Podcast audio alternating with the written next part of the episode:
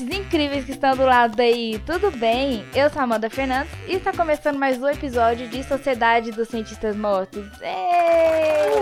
Hoje eu tenho comigo um amigo muito especial. Tem muito tempo que a gente está tentando gravar isso e por algum motivo nunca dava certo, sempre surgia alguma coisa, mas hoje deu certo. E hoje nós vamos falar sobre hipotiroidismo e o meu amigo é o André, estuda comigo. Ele é de Petrolina. André, dê um oi pra gente, André. Oi pessoal, tudo bom? Ah, é muito bom estar aqui. Faz tanto tempo que a gente tá se combinando, né? De fazer esse podcast. Acho que faz quase um mês, meu Deus. E graças a Deus agora deu certo. Aê! E também está conosco Moisés. Moisés, fala um oizinho. Fala meu povo, tô aqui pra ver se eu aprendo mais um negocinho. Isso aí. Então, o que, que é hipotireoidismo? O que está envolvido, né? Quais hormônios? O que, que acontece com o nosso organismo? Tudo isso a gente vai explicar agora. E Moisés, você já ouviu falar de hipotiroidismo? Você tem uma ideia do que que seja? Já ouvi demais na escola. E eu acho que é porque você come pouco sal. Comeu pouco sal, hipotireoidismo. Já era. Aí se come muito sal, fica com hipertensão. né? Exatamente. Como é E hipertireoidismo, olha só. Easy. Tem a ver com sal, mas a gente vai explicar, né? André, você quer falar pra gente o que que é o hipotiroidismo? Pro pessoal. Bom, o hipotireoidismo é basicamente uma redução da atividade da glândula tireoidiana, que fica localizada aqui no nosso pescoço, abaixo nessa região do gogó, e pode estar atrelada a outras causas, como por exemplo alguns problemas neurológicos. Então, nem sempre ela vem diretamente da tireoide e pode estar relacionada com outras causas. Mas é basicamente uma redução do metabolismo e das funcionalidades do corpo humano como geral.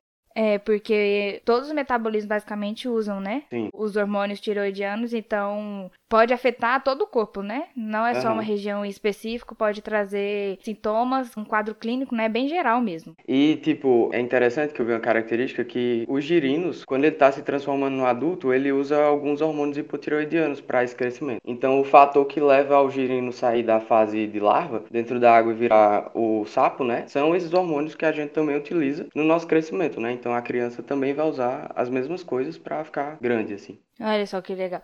Então tá, não sei se todo mundo sabe mais o que é a tireoide, né? A tireoide, então, é uma glândula, como o André falou, fica no nosso pescoço, né? Na parte da frente ali. E ela tá, então, responsável pelos hormônios T3 e T4, né? Que são os hormônios tireoidianos. E como que funciona isso, né? Como que vai produzir o T3 e T4? É assim, existe um eixo que nós chamamos eixo hipotálamo-hipófise, né? E Sim. que ele está relacionado com a nossa tireoide. Por quê? O nosso hipotálamo aqui vai produzir um hormônio que chama TRH e ele vai lá, lá no, no- na hipófise e vai falar, oh, tô sendo produzido aí, então você já pode começar a ser produzido também. E aí a hipófise vai produzir o quê? TSH. Aí o TSH, ele vai ser produzido, ele vai lá, uh, pela nossa via sanguínea e vai chegar na tal da tireoide. E ele também vai avisar a tireoide, né, para produzir o T3 e T4. Então é uma cadeia de eventos, né? Um vai avisando o outro que vai avisando o outro. E aí o que, que acontece? O TRH lá, o primeiro que é produzido, ele é produzido quando tá precisando de ter T3 e T4 no seu organismo, né? E quando já tem produção suficiente de T3 e T4, essa quantidade mesmo desses hormônios tiroidianos vão avisar o hipotálamo, oh, a gente já foi produzido, bacana, não precisa mais produzir a gente. E aí vai ter um feedback negativo para que não tenha mais produção. Aí quando tiver a necessidade de produção, vai ter baixos níveis de hormônio tiroidiano e vai produzir de novo TRH, entendeu? O André tá me olhando com uma cara que eu tô assim, eu acho que eu falei alguma coisa errada. Não, Tudo tudo, certo, certo, mesmo. Aham. E é bom a gente saber que o nosso corpo humano, ele tem essa inteligência, né, de saber reconhecer quando quando tá produzindo hormônios em excesso. Então, quando você tem algum distúrbio nessas glândulas que o hipotálamo ou a hipófise, é o nosso organismo ele sabe frear um pouco essa produção, porque também hormônio em quantidades mínimas é ruim, mas em quantidades muito altas também é muito ruim, né? Porque a gente tem que estar sempre buscando esse equilíbrio dos fatores.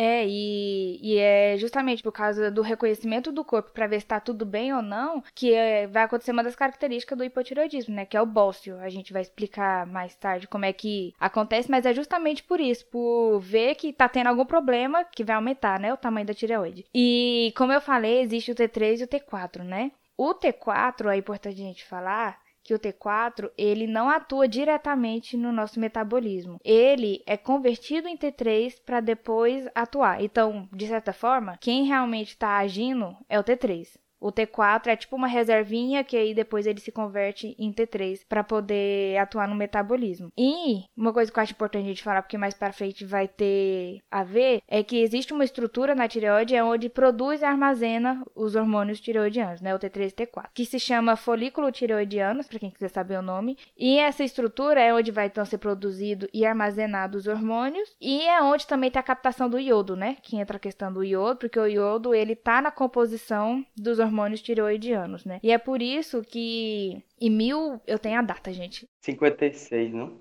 56? É a lei do iodo? É. Aham. Uhum. Década de 50. Então, pois é. E aí, então, por isso que tem uma lei que todo sal que vai pro supermercado, todo sal precisa ter iodo. O raciocínio foi esse, né? A gente precisa colocar iodo em algum lugar que as pessoas vão consumir sempre, né? Uhum. E que uhum. seja de fácil acesso. E é um produto barato, né? Exatamente. Se conhece alguém, Moisés, que tenha? A gente falou disso hoje, na verdade. Frederica falou que tem uma colega, colega assim, uma, uma cliente que vai na, nos exercícios lá, que ela tem hipotireoidismo. E aí ela tem maior problema de tentar emagrecer, pá, pá, porque o metabolismo não funciona, blá blá blá. E André, como é que foi sua experiência? Ah, gente, eu não falei, mas o André teve, né, hipotireoidismo. É, pois é. O Moisés estava falando que essa conhecida dele não conseguia emagrecer e tal, né? E eu me lembrei muito da minha época que eu descobri, né? Porque eu descobri que eu tenho hipotireoidismo acho que com 9 anos. E eu tava entrando na puberdade nessa fase. E daí era sempre aquela luta para conseguir emagrecer, porque eu sempre fui uma criança mais cheinha, assim, sabe? E isso me atrapalhava diversos aspectos, tanto físicos mesmo, tipo mobilidade e tal, quanto mental, né, de imagem, porque de certa forma interfere. Então, daí, quando começou a puberdade, que minha mãe começou a notar que eu tava com os sintomas muito cedo. Tipo, é, já com CC, assim, muito, numa idade muito precoce. E daí ela falou com o gineco dela, para saber o que poderia ser isso, né? E o ginecologista dela falou para me levar no endócrino. Daí, quando a gente fez todos os exames, aí descobriu que eu tinha esse hipotireoidismo. E eu sempre ficava culpando a alimentação, tipo outros fatores, né? Nem passava pela cabeça que era uma disfunção hormonal. Porque eu sempre fui muito ativo com relação ao esporte. Minha mãe sempre ficou no meu pé, assim, pra cuidar da alimentação, ou seja, de forma mais saudável. E nunca dava certo, sabe? Eu sempre fui aquela pessoa que tinha dificuldade. E daí, quando eu comecei o tratamento, a literatura ela fala que o tratamento ele começa a fazer efeito desde que você começa a tomar a medicação, né? Só que os efeitos práticos mesmo, assim, de experiência, eles só vieram, acho que quatro anos depois que eu comecei. Então, eu acho que, sei lá, o, o medicamento eu estava tentando organizar a casa primeiro, né? Para depois eu conseguir ver esses efeitos mais aparentes, né? Porque eu só comecei a ter é, uma vida mais normal hormonalmente depois de muito tempo de medicação. Só que aí também entra o fator que quando eu comecei eu era criança, né? E eu pulava bastante o remédio. então. Mas era o que o remédio? Era pílula? Era o quê? Sim, é uma pílula diária, né? Que eu tomo até hoje. É, é, a, é o T4 que a gente ingere e daí uhum. ele é convertido em T3. Então. E você toma até hoje, então? Precisa tomar. Tomo. Uhum. No início a dose era mais baixa e daí foi crescendo com o tempo. Porque ela é regulada de acordo com, com o peso, né, da pessoa. Hum, entendi. E é acessível esses negócios ou é super caro? Não, assim, é um preço mediano, sabe? Hoje em dia, uhum. o que eu tomo ele custa 30 e poucos reais a cartela. Dura um mês. Então não é um tratamento caríssimo, mas também não é um tratamento tão barato como, por exemplo, a hipertensão, que tem até de graça, né, pelo governo. Uhum.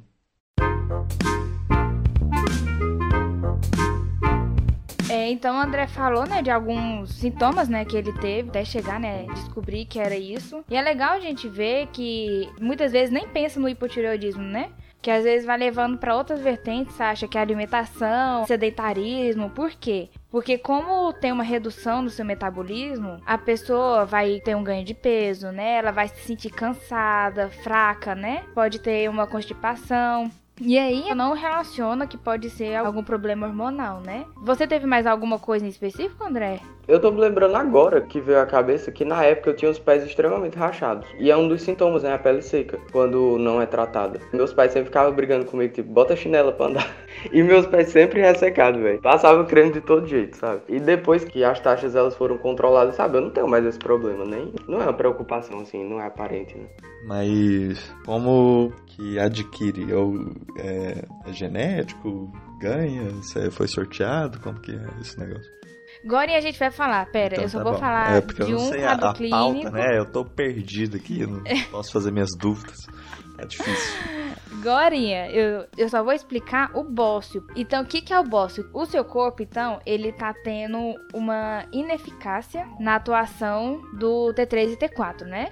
E aí, o que, que seu corpo, como o André falou, seu corpo ele vai tentar arrumar, né? Ele vai tentar reconhecer e tentar arrumar o problema. E ele vai falar assim: nossa, mas eu não tô produzindo T3 e T4, o que, que tá acontecendo? Então, ele vai lá onde produz T3 e T4 e vai aumentar, digamos, o número de trabalhadores ali, né? Então ele vai aumentar as células da sua tireoide para produzir mais T3 e T4 para compensar, né, o defeito. E por isso que seu pescoço vai aumentando, né, o pescoço da pessoa, porque é a localização da tireoide. Então a tireoide vai ficando maior, maior, maior e fica grande mesmo, né? Tipo, se a gente for ver imagens, fica muito inchado o pescoço. E a incidência no Brasil, antes dessa lei do iodo, né? Do bócio era muito alta. Então era um problema de saúde pública. E daí, com essa lei que obrigou a colocar o, iodo no sal, né? Foi uma redução muito drástica, assim. É tanto que não é uma coisa tão frequente de se ver. É, exatamente. E agora, Moisés, respondendo a sua pergunta, como que acontece isso? Como que eu ganho tireo... hipotireoidismo?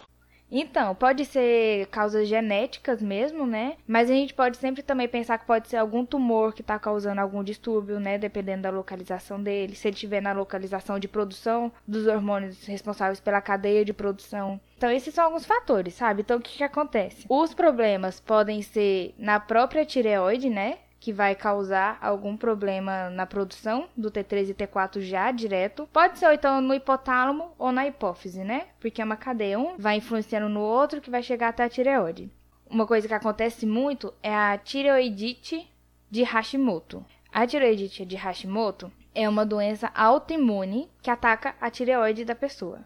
O que, que é esse autoimune? É quando seu próprio corpo vai produzir anticorpos para atacar algum órgão, algum tecido do seu corpo mesmo. Então ele não vai atacar algum microorganismo estranho. E o que, que acontece? Vai ter a produção dos anticorpos, né? Que vai atacar as células da tireoide. Então vai atacar já diretamente a tireoide do indivíduo. E esse ataque vai fazer com que os folículos tireoidianos, que eu falei anteriormente, que é onde armazena e produz os hormônios, eles vão ser destruídos. Imagina assim, eles são tipo umas bolinhas que tá lá armazenando. E aí o seu próprio corpo vai chegar lá e vai destruir. Então tudo que tá lá dentro vai ser solto, né? Então, o primeiro sintoma que acontece em quem tem a tireoidite de Hashimoto é ter, a primeiro momento, um hipertireoidismo, porque vai ter muito hormônio. Só que aí o seu corpo, né, vai entender, caraca, mano, que que é isso? Que tanto de hormônio é esse? De onde veio isso? E aí ele vai então fazer aquele feedback negativo que eu tinha falado, lembra? E aí vai meio que normalizar um pouquinho. Só que aí, depois ele não vai conseguir mais produzir, porque os folículos que estavam produzindo e armazenando já não vai estar lá. Então aí depois vai ter o hipotiroidismo. Entendeu? Então essa também é uma causa do hipotiroidismo. É um plot twist. É um plot twist. E André, como é que você fez o diagnóstico? Você lembra como é que foi? O que, que você precisou de fazer? Exame e tal?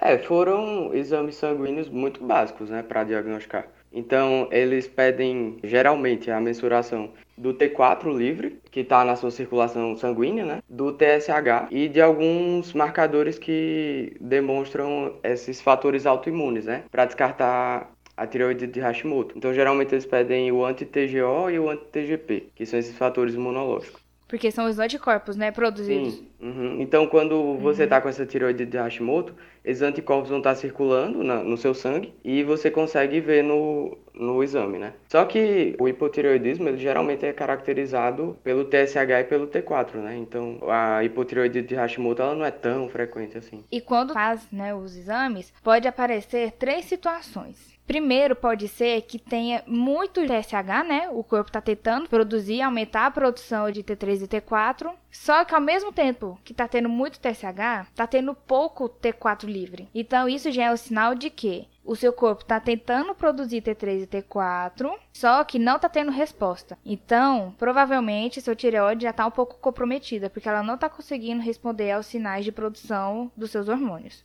Essa é uma possibilidade que pode aparecer nos exames. Pode aparecer também que o TSH esteja alto, né, para tentar induzir a produção, só que o T4 livre esteja ok. Isso quer dizer que a sua tireoide ainda tá ali, tá aguentando, mas o seu corpo já tá vendo que tá tendo algum problema, porque ele tá tendo maior produção de TSH para produzir a mesma quantidade de T4 ainda no seu organismo. Mas você ainda não tá comprometido ainda. A sua tireoide ainda tá ali segurando as pontas, mas pode ser que ela já não consiga depois de um tempo mais ter a produção adequada. E a outra situação é que pode ser que tanto o T4 livre quanto o TSH estejam em baixos níveis. Se os dois estão em baixos níveis, imagina, quando você tá com T4 e T3 baixo no seu organismo, como eu falei, ele vai lá avisar ou oh, produz mais hormônio aí para produzir mais dos nossos, né? Só que o corpo não tá reconhecendo que tem baixo T4 nem T3. Então, o TSH, se o corpo não está reconhecendo o seu hipotálamo, quer dizer que o problema não é na tireoide, é lá na hipófise ou no hipotálamo. Conseguiu entender o que eu quis dizer? Deu para entender bem, será? Deu. Porque esses negócios de feedback às vezes dá uma confusão na gente. Então tá, então aí a gente reconhece, né, os exames que podem ser feitos, né, são exames sanguíneos mesmo, então a gente vê que não é uma coisa assim tão complicada de se fazer, é bem básico mesmo, né? E como que acontece o tratamento então, né? O André falou que você toma T4, né, André? Isso, aham. Uhum. Levotiroxina que chama. Pois é, aí eu falei que quem atua de verdade é o T3. Aí o ouvinte pode estar se perguntando, ué, mas se quem vai atuar de verdade é o T3, por que que o André então toma T4? Porque o T4 é reserva, uai. Existem dois motivos. É o seguinte: primeiro, o T4 ele tem uma meia-vida maior, então ele vai ficar no seu organismo por muito mais tempo. Se fosse o T3, você precisaria de tomar mais vezes do que você já toma com o T4. E o outro motivo é é que você precisa ter um controle muito bom do T3 administrado, né? Porque se você, quando fornece o hormônio já propriamente dito para o corpo, você tem que estar tá muito seguro da dose certa que vai dar para o paciente. Então, essa dose ela pode ter o risco de estar tá sendo ingerida de forma mais alta ou mais baixa que o indicado. Então, quando você dá o T4 para o corpo, é como se aquele ditado, né? Você dá a vara para a pessoa pescar. Então, você dá o T4 para o corpo, ele vai lá e transforma na quantidade que ele precisa para a célula funcionar melhor. Então, é mais seguro de você não ter problemas tanto para menos quanto para mais, né, da dose. Então é exatamente como o Moisés falou, né, a questão da reserva, porque ele vai gastando o tanto que ele vai precisando e o que ele não precisa, ele vai guardando, né? Porque a meia-vida do hormônio no corpo é maior. Então, Sim. essas são as vantagens, né? De ter o T4. E é bom até pro paciente que toma de forma crônica, né? Porque, por exemplo, muitas pessoas, elas tomam pro resto da vida. Então, o T4, ele dá esse conforto de, por exemplo, você pode passar até sete dias sem ingerir o comprimido que o corpo vai ter reservas, né? Então, por exemplo, você tá viajando na cidade pequena e acabou o medicamento, lá não vende. Você tem essa margem de segurança que você não vai sentir grandes efeitos, né? E se você tomasse o T3 puro, você teria que correr e dar um jeito de tomar o medicamento, porque senão já ia começar a faltar e você começa a sentir os sintomas dessa falta. Exatamente. E é isso, gente. André, você tem mais alguma coisa para falar sobre hipo? É importante lembra, é, falar que, tipo, quando você está repondo esse hormônio, sua vida ela se torna basicamente normal, como se você estivesse produzindo internamente, né? Então, esses sintomas que aparecem, eles desaparecem. Então você não tem a pele seca, o cansaço ele diminui muito com o tratamento correto e todos os fatores que acontecem quando tá numa disfunção, né? E é bom também pensar porque, por exemplo, teve uma época que eu tava nessa fase do jejum intermitente. E o jejum intermitente eles liberam café sem açúcar para você tomar e não quebra o jejum metabólico, né? Seu corpo humano não vai ativar insulina e é outro assunto. Mas ele interfere muito no medicamento. Então teve uma época que eu tava tomando medicamento com café. E isso começou a, a ter efeitos diretos, sabe? Eu comecei a sentir que eu que estava dando alguma coisa errada. E daí eu fui estudar nos livros de farmaco, farmacologia, que você tem que beber puramente com água, né? Então se você beber com outra coisa, sei lá, por mais que não quebre esse jejum metabólico, vai interferir na absorção do medicamento. Então tem que estar muito atento a isso. E até um ponto para a gente se atentar quando for prescrever, né? Caso chegue algum paciente, de deixar bem explícito, porque não é uma coisa tão óbvia assim. Não, e isso, de fato, era o papel do médico, né? De ter Aham. te falado, olha, não toma com isso, não toma com aquilo. E o café já é a segunda vez que eu vejo o café ser prejudicial. No episódio passado, que a gente falou de vegetarianismo, a Uhum. gente falou sobre o cálcio, né? E a nutricionista, ela falou que o café com leite, o café ele prejudica a absorção. Então muita gente vai lá, ó, toma leite, né? Os Aham. idosos, né? Fala assim: "Ah, eu preciso de leite", né? Só que é café em cima. Então, a gente precisa de ter esse conhecimento, né? Não, eu acho que é isso que me motiva também a querer essa área, né? Porque eu fico vendo esses erros que aconteceram comigo, eu fico, velho, tem que ser dito, sabe? Então, você conseguir mudar um pouco com seus pacientes deve ser muito legal. Tudo bem, Moisés? Tudo ótimo. Aprendeu? Aprendi. Você topa fazer o resumão de um minuto? Resumão do Hilário? Resumão do Hilário. Vamos? Em um minuto? Bora lá. Três Um, minutos. dois, três e vai. Pois bem, galerinha, hoje estamos aqui para falar do hipotireoidismo, que é quando você está em falta de T3 e T4. São dois hormôniozinhos que ficam ali na tireoide, no seu pescoço, ok? E aí, como que funciona? Tem um fluxo que vai do cérebro até lá, que é umas, uns hormônios muito doidos, TSH, TRH, e aí que gera o T, o T3 e o T4. Aí como funciona? Os dois importantes é esses dois aí, que aumenta ou diminui seu metabolismo, ok? E aí o T3 que é o importante, o T4 ele só, opa, vamos ajudar o T3. Aí beleza. E aí você pode ter a, a tireoide lá do Hiroshima e Nagasaki, Hashimoto, que ela ela faz você ter hiper primeiro e depois hipo, porque o seu corpo gera uns anticorpos lá, ele, opa, buguei e vou destruir a minha tireoide. Aí beleza, destrói, aí vai ter muito T3 no seu sangue. O seu corpo vai ficar, mas que loucura é essa aqui? Aí depois desse tempo, como destruiu, né? Os anticorpos destruiu o seu sua tireoide lá, os seus hormônios, onde produz o T3 e T4, não vai produzir mais e aí você vai ficar com hipo depois, né? E como que descobre que você tem hipotireoidismo? Só tirar o sangue e aí vai ter lá meu examezinho falando. Você vai analisar, né? O TSH, T4, T3, blá blá blá. E tomar remedinho, galerinha. Tomar remedinho. E é isso aí. Aê! Sei de tudo. O resumão de um minuto que nunca é um minuto. Muito bem, muito bem. então é isso, gente. Se ninguém, se o André não tiver mais nada a querer falar, terminamos. Não, só agradecer vocês, né? Foi muito bom bater esse papo. E esse projeto é muito legal, velho. Eu gosto demais. E todo mundo seguindo eles lá no Instagram também. Pra saber Ah, todas é, eu as nunca falo. Instagram, mas eu vou dizer arroba SCM Podcast. E o André, eu vou marcar ele lá, mas o André, ele fez o resuminho disso, né? Lá no Instagram dele. De Uhum. vez em quando ele fala, você parou, André, de fazer seus resumos? Preciso voltar, meu Deus. Essa quarentena tá muito oscilativa. Então é isso, gente. Moisés, suas últimas palavras?